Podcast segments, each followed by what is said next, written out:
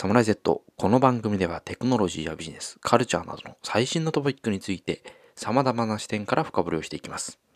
今回はアイディエーションをテーマに日本人のデザイナーやビジネスデザイナーの手法論にフォーカスを当てるほか、最近気になっているイノベーションについて共有します。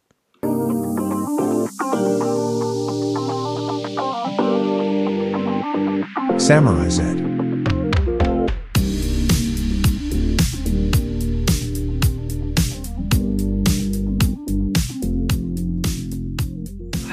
第8回目始まりました。え今回はアイディエーションというテーマで話していきます。はい、お願いします。お願いします。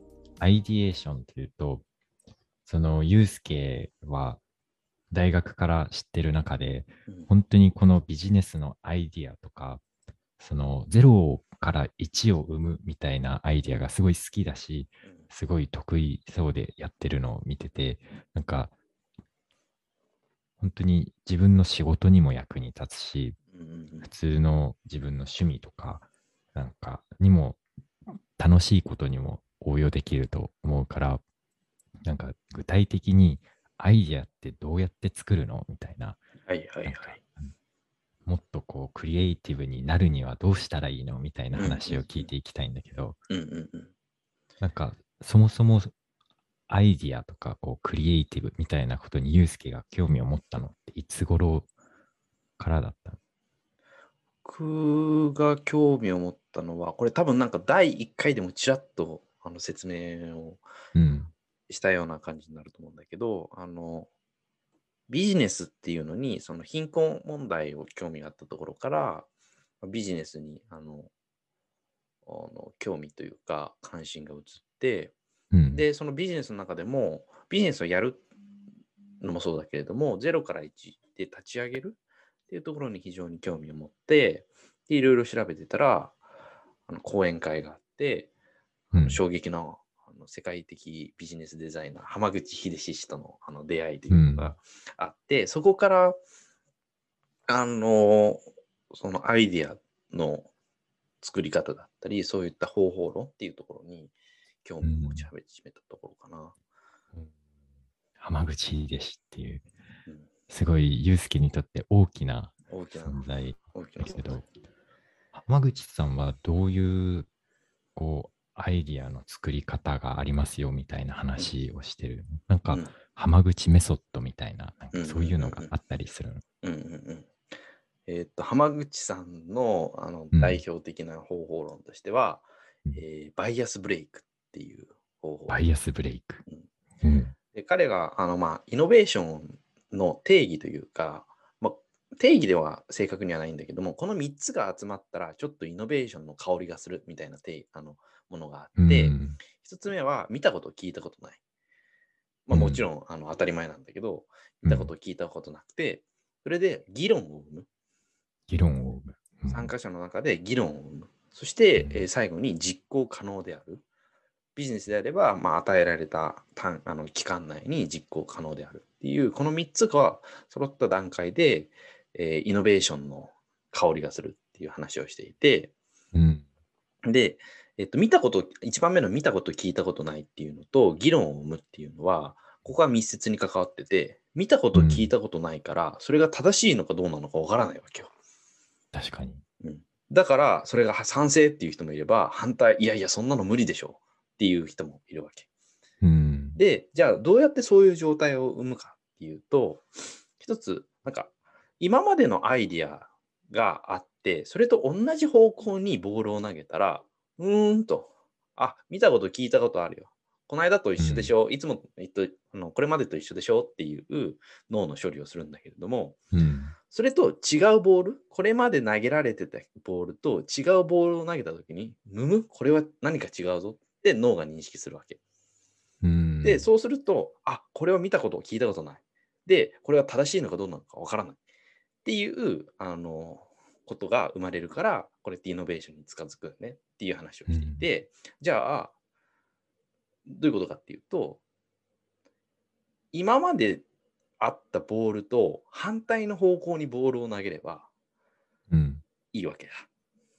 その、あの、パターンに当てはまらないうん、考え方をしていけばいい。うんそうそうそうそうそう。うん。で、それどうするかっていうと、それは、あの、形なきものはあの破壊できないから、うん。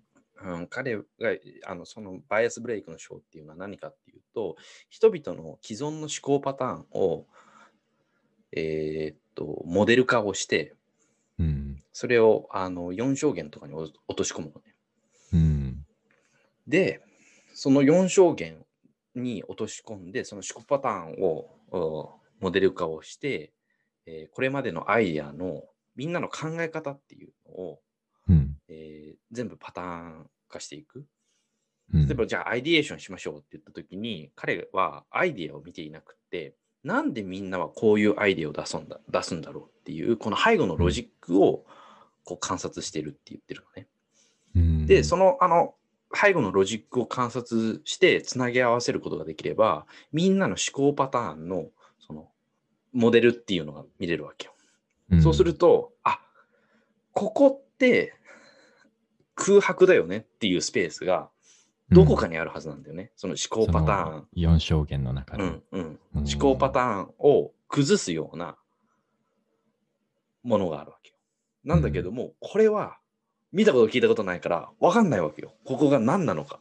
何なのか分かんないんだけど、ここに何かありそうだよっていうところから強制発想してって、うんえーアイデアを作るっていうのが彼のパターンで、これ実はあの USB フラッシュメモリーとか、うんあのそういうところで、あの使われてきた手法なんだけれども、うんっていうのがあの浜口さんのバイアスブレイクっていうバイアスブレイク。手法だね。へえそっか。ユうスケもその、よくやってるよね。こう、うん X 軸、Y 軸に分けてみて、うんなんかこう、その X 軸、Y 軸、それぞれこう、違うラベルで、うん例えばうんうん大きい、小さいと、例えば、有名、無名みたいなこうんうんううんうん感じで分けてみたりとか。なるほど。それで、今までのパターンはどこに当てはまるのかっていうのを見てみて、うんその当てはまってる既存のものがない、このマス目みたいなのを探していくってうんういうんうんことなんだ。でそうする、と、あこういう方向性でアイデアを作ればいいのかなっていうような、うんそのコンセプトの大あの原原石みたいのがうん、できてくる。で、じゃあそこでうんじゃあどうやってアイデアを作るのかっていうのは、なぜなら、その、まずコンセプトは、作った人にも理解できないものだから、これまでの思考パターンと外れてるから。構成発想しろって言われても、なかなか難しいわけよ。うん。で、そこで、まあ、いろんな、あの、多分メソドロジーがあるんだけれども、一つとしては、あの最近本が出た、進化思考っていう本が、デザイナーの立川さんっていう人がうん。あの書いた本なんだけれども、これは何かっていうと、えー生物ってイノベーティブだよね。人間ってめちゃめちゃイノベーティブだよねっていうところからあの発想をしていて、その進化の思考を、進化のそのプロセスをたどると、人間ってものすごくイノベーティブな場所にいるわけよ。おおというと、あの、同じ生物からだんだんだんだん進化して人間が生まれてきたわけで、うん。そうすると、じゃあ進化のしパターンを探れば、イノベーションって生まれるんじゃないか？っていうのが、まあ、彼のその主張で、で、そのあの、じゃあどういうパターンがあるんでしょう？っていうと、例えば、じゃあ融合しましょう。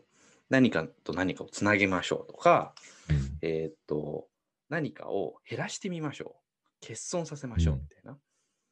例えば、えーっと、羽のない扇風機みたいな。ダイソンが出してるけど、あれって羽をなくしたわけでしょ？うん。扇風機から羽をなくしちゃうって、そうそうそうそう。パッと聞いたら、え？って思うけど。けど、でも、あれってイノベーションができてて、じゃあ生物で何かっていうと、トカゲからうん足をなくしたら蛇になるよね、みたいな。なるほどね。うんうんで、融合？例えば、うんじゃあ何かと何かを融合させましょうってうん、これ例えば、ミトコンドリアって、もともと違う生物だったわけじゃん。てか、あの、違う生物だったのね。うん。で、それが人間の細胞の中に入ってきて、うん。今あのエネルギーの生成をしてて、これって融合だよね。っていう、これもその生物の進化プロセスから言うとすごいイノベーションなわけで、じゃああのイノベーションでじゃあ人間社会でどうだ？例えば iPhone とか。これは電話とウェブブラウザーとあとあのミュージックプレイヤー。うん。これを組み合わせましたみたいなのをスティーブ・ジョブズ言ってるわけよ。うん。発表会で。融合。うん。うん。で、例えばこういう融合のプロセスをしたりとか、あの、今まであの浜口さんのバイアスブレイクだと、そのコンセプト、方向性しかあの出せなかったけれども、うん。じゃあその実際にじゃあ具体的なアイディアに落とし込むっていう時に、このうん。あの進化思考の立川さんのメソッドというか、いろいろパターンが紹介されてるんだけど、それを含めると、あのアイディアが出てくるんじゃないかなって僕は勝手に。思ってて、面白いね。うん、だおすすめの仕方とあのおすすめの読み方は進化思考を片手に浜口さんが手がけたイノベーションを読み解くと、あなるほどね。これはこういうパターンに当てはまるのねとか。あとあの僕の好きなデザイナーで佐藤大樹さんっていうのがいるんだけど、うん。彼もあの、まあ、イノベーションというかそのデザインの発想の仕方ってものすごく似てるからうん。これも同じで、その進化思考を片手に佐藤大樹さんの粘土、粘土っていうデザイン事務所なんだけど、粘土のホームページにあるこれまでの作品を見てると、うん。あこれとこれが融合してこうなったのねとか、なんかそういうあのものが見れて面白いっていうのが個人的にはあります。進化思考。僕、手元にあるんだけど、すごい読むのが楽しみになってきた。合計で13のパターンがあるって書いてあるのかな、うん。合ってるのかな？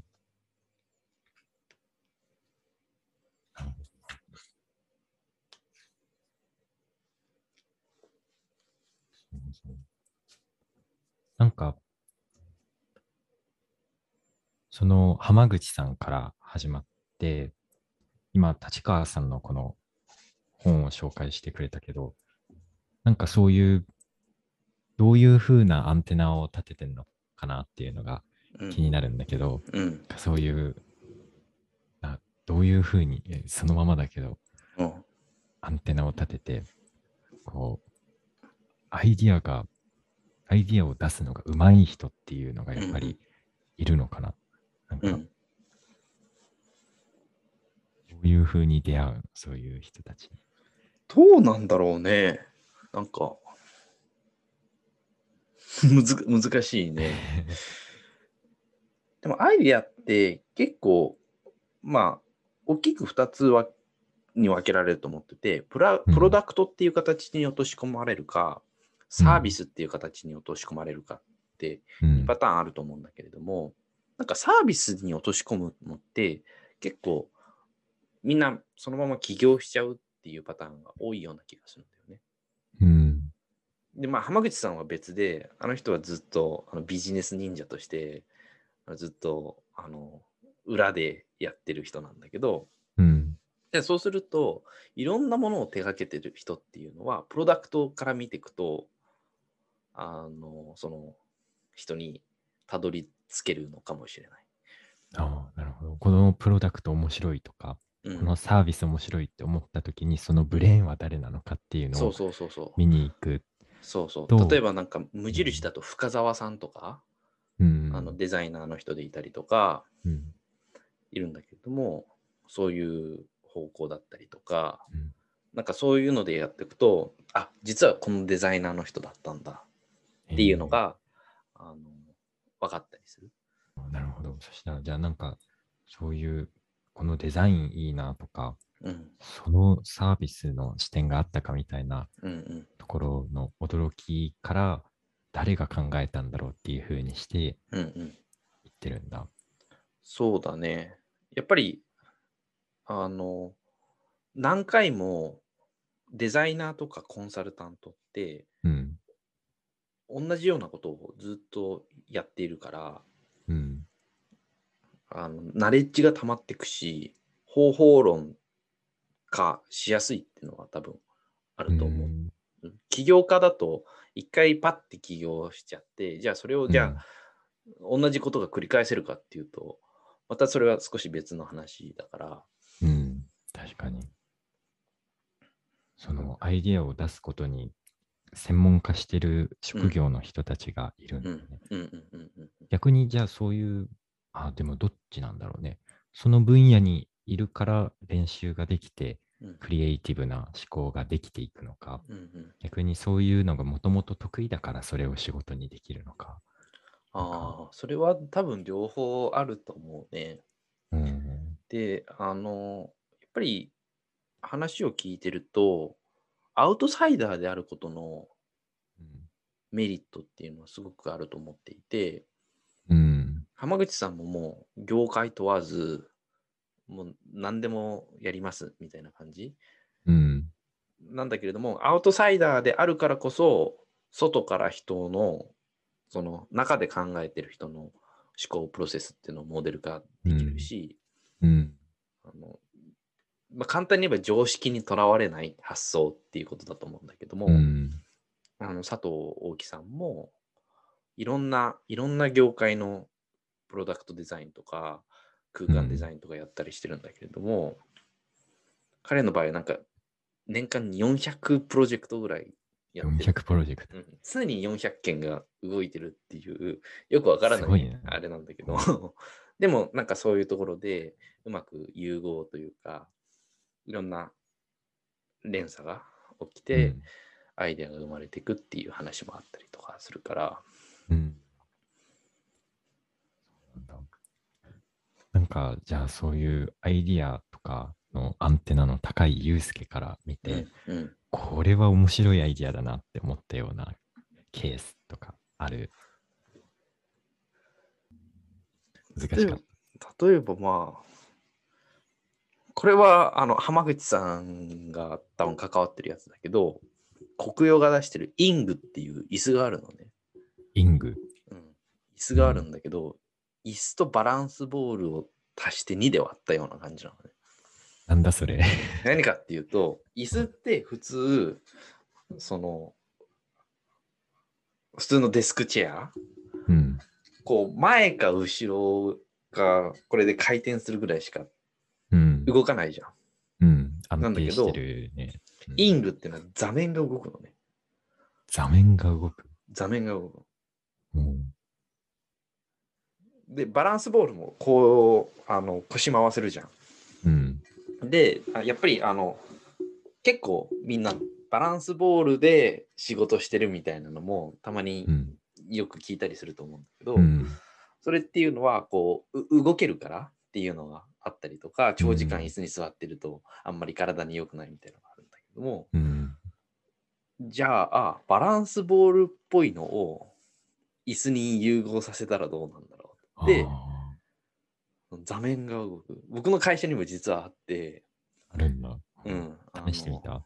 僕はいつも僕の会社あのフリーアドレスなんだけど僕同じところにしか、あの座ってないからうん。そこのところに別のところ、なんかね、健康、健康島みたいのが、あの、健康島。健康島というか、なんかエリアがあって、健康エリアみたいな。うん。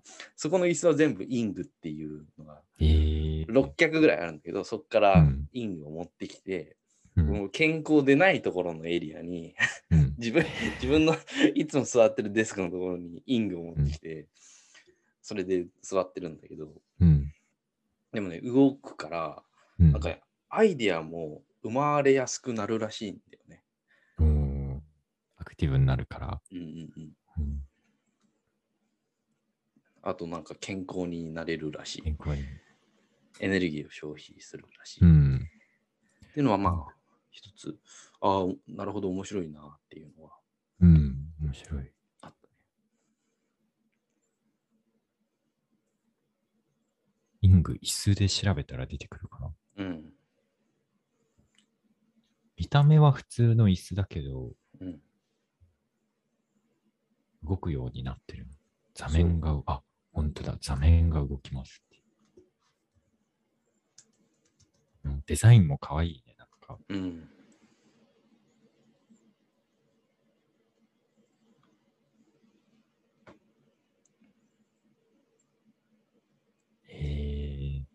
僕なんかこう、ずっと動いちゃいそうだな、これ僕 まあまあ、全然ずっとうがいと。うん。そっかそっか。この質問もっと難しいかもしれないけど、うん。なんか、Z 世代とか若い世代が考え出したアイディアで、これ特徴的だなとか、面白いなって思ったようなアイディアってある？アイディアか。それで言うと、アイディア。なんか TikTok で、あの、音楽を作って、あのメジャーデビューした今瀬くんっていう。子がいて、僕今彼にハマってて、彼の曲をずっと永遠とリピートしてるんだけど、あの、A ファン。そう。で、彼、何が、あの、面白いかっていうと、その音楽を作るプロセスがすごくユニークだなと思って、うん。TikTok をものすごくハックしてるのね。何かっていうと、TikTok でサビを作って、それを配信してるわけ。うんで、そうすると、サビを配信して、あ、これいいなと思った音源として配信してるから、うんいいなと思った人あの TikTok のユーザーがその音源を使って、なんか動画を作る。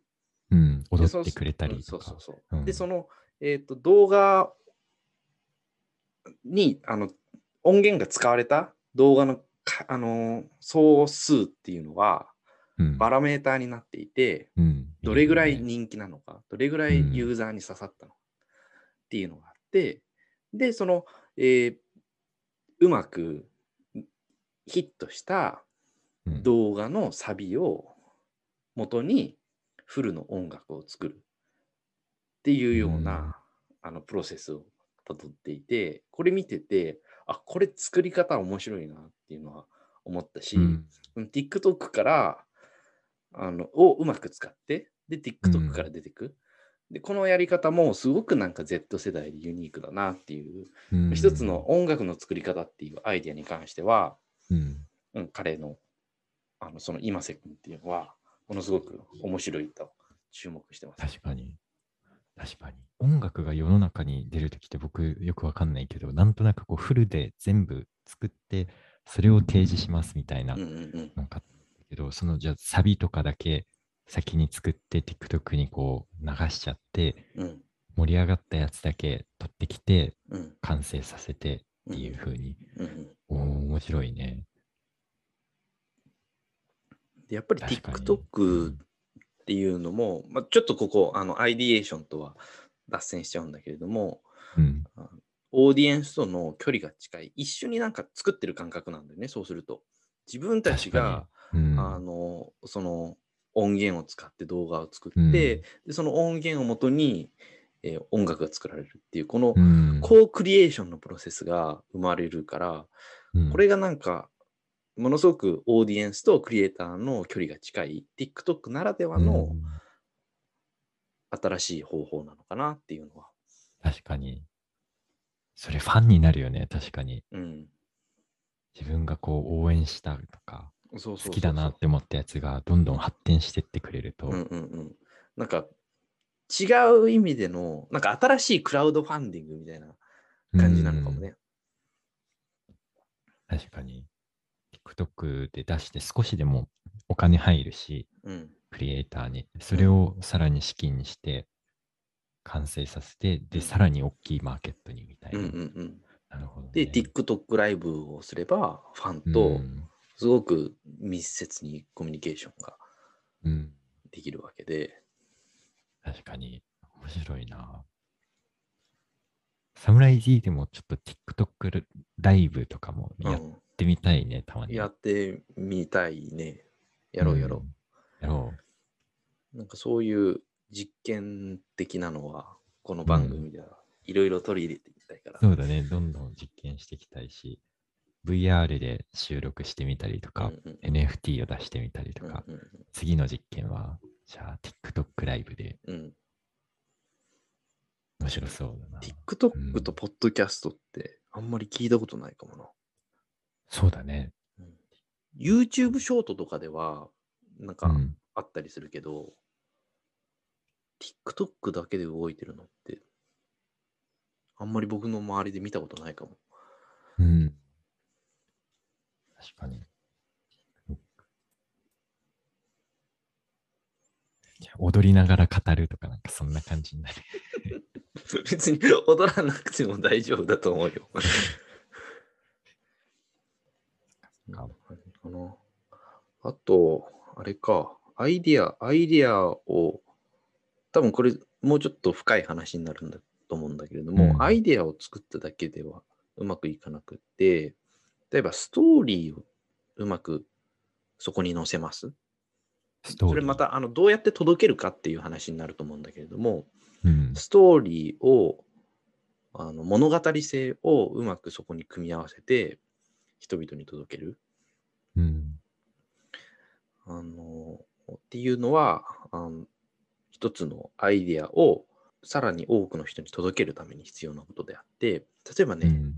今パッと思い浮かんだのが西野昭弘のうん「煙突町のプペル」うん。これ例えばまあ西野昭弘が結構そのアイディエーションで言うと面白いことやってる人の一人だと思うんだけれどもうん。例えば絵本をあのそうクリエイター20人ぐらい集めてクラウドファンディングで資金で分業制で作りますっていうのもうん一つの方法論の,、あのその絵本の制作の方法論のイノベーションだし、うん。あと絵本の無料公開しちゃいましたもうこれ、も一つのイノベーションだと思うんだよねうん。あの出版業界にとっては。うんで、このイノベーション、その既存の考え方をちょっと壊しましたっていう、これこれ自体が実はストーリーになったりして、その煙突町のプペルに付随してるわけよ、そのストーリーたちっていうのは。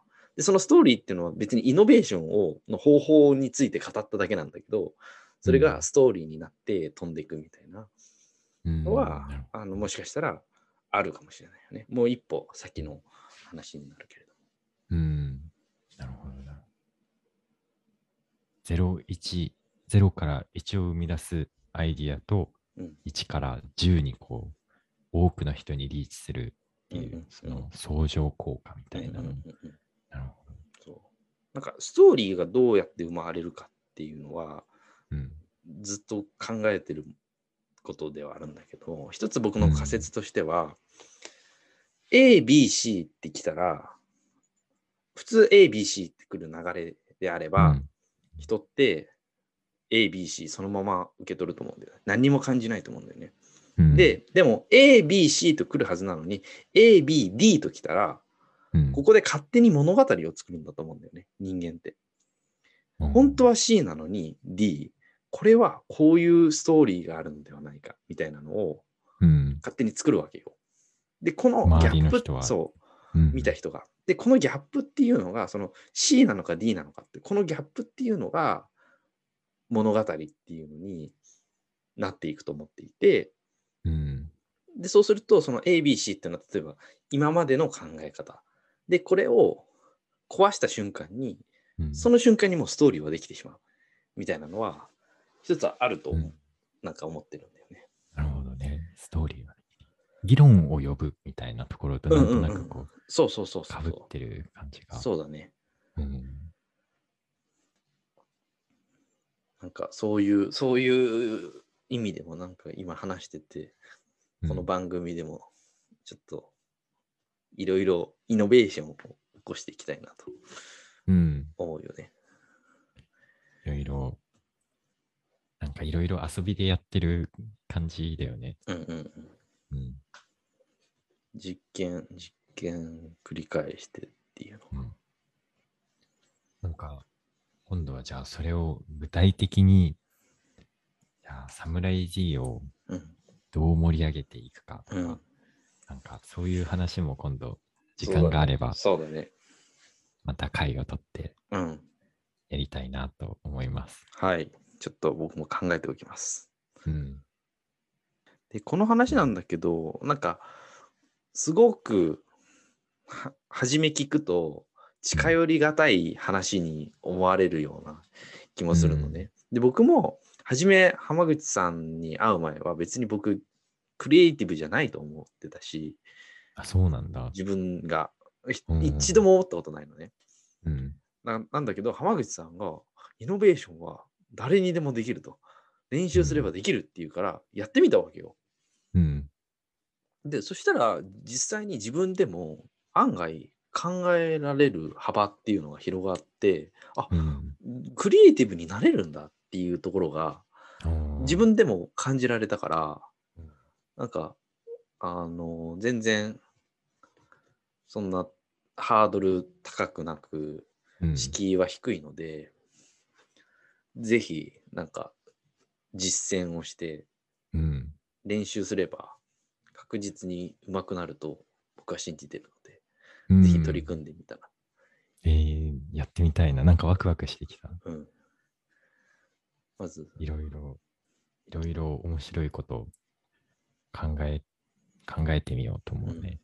うん。まず、そうだね。その中でもやっぱりノートで、あの紙に書き出すっていうのは非常に重要な項目だと思っていて、そこもまた、ちょっと これおあの番組終わ終わ終われそうになってたのに 僕が話を広げちゃって申し訳ないんだけど、いやいや、全然全然。あのデザイナーの人ってアイデアを、あの形に文字に落とし込むとうん。ちょっと硬くなっちゃうみたいな。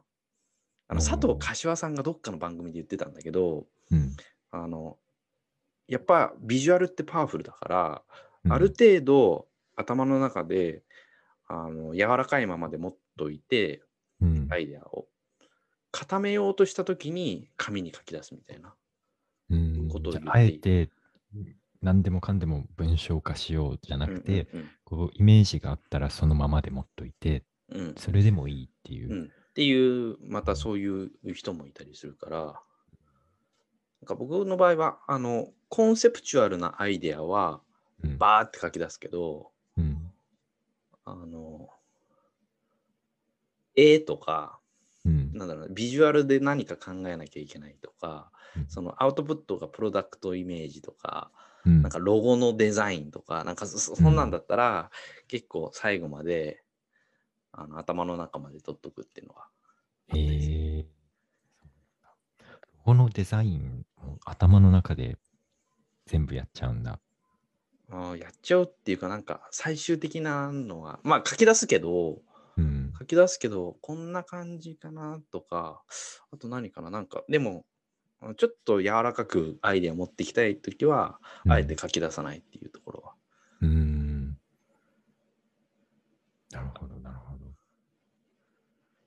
とりあえず紙とペンみたいなイメージがあったけど、うんうん必ずそうでもなく、うんうん。場合によっては、そっちがない方がいい場合っていうのもあったりするなと。なるほど。確かに、そのなんか散歩してたりとか、うん机に向かってない時の方が逆にこう面白いアイデアがポッて浮かんだりするのね。うんうんうん逆にこう文章化せずに頭の中でもやもやと考えてる。うんうんう。脳で言うとデフォルトモードネットワークっていうのがあるんだけど、そのいろいろ、これは多分なんか調べてもらった方がちゃんとした定義が出てくると思うんだけど、そういううん散歩してたりとか、うん歩いてたりとか、そういう時ってデフォルトモードネットワークっていうのが活性化してるみたいで、うんあのいろんなアイデアがこうつながってくる。だからそういう時にアイデアが出やすいっていうのは言われてたりするよね。そうなんだ。デフォルトモードネットワーク。また心理学の用語が、うんこ追のポッ加されましたねドキャストはすごい勉強になります。じゃあ、今回はアイディエーションというテーマで、ユースケがビジネスアイディアとか、そのアイディア、クリエイティビティとかそういうことに興味を持ったきっかけから、ビジネスとかに限らずいろんなアイディアを出すために、実際どうすればいいのとか、クリエイティブになるにはっていう、そういうことについて話を聞きました。い浜口秀さんとか、立川さんの本とか、最後、佐藤柏さんの話とか、うん出てきて、こう、まあ、そういうアンテナを張ってるし、それを自分でもや、こう、なんて言うんだろう。難しいと思わずにやってみて、で、できるようになっていくっていううん話を聞いて、僕なんかワクワク、俺はワクワクすっぞっていう。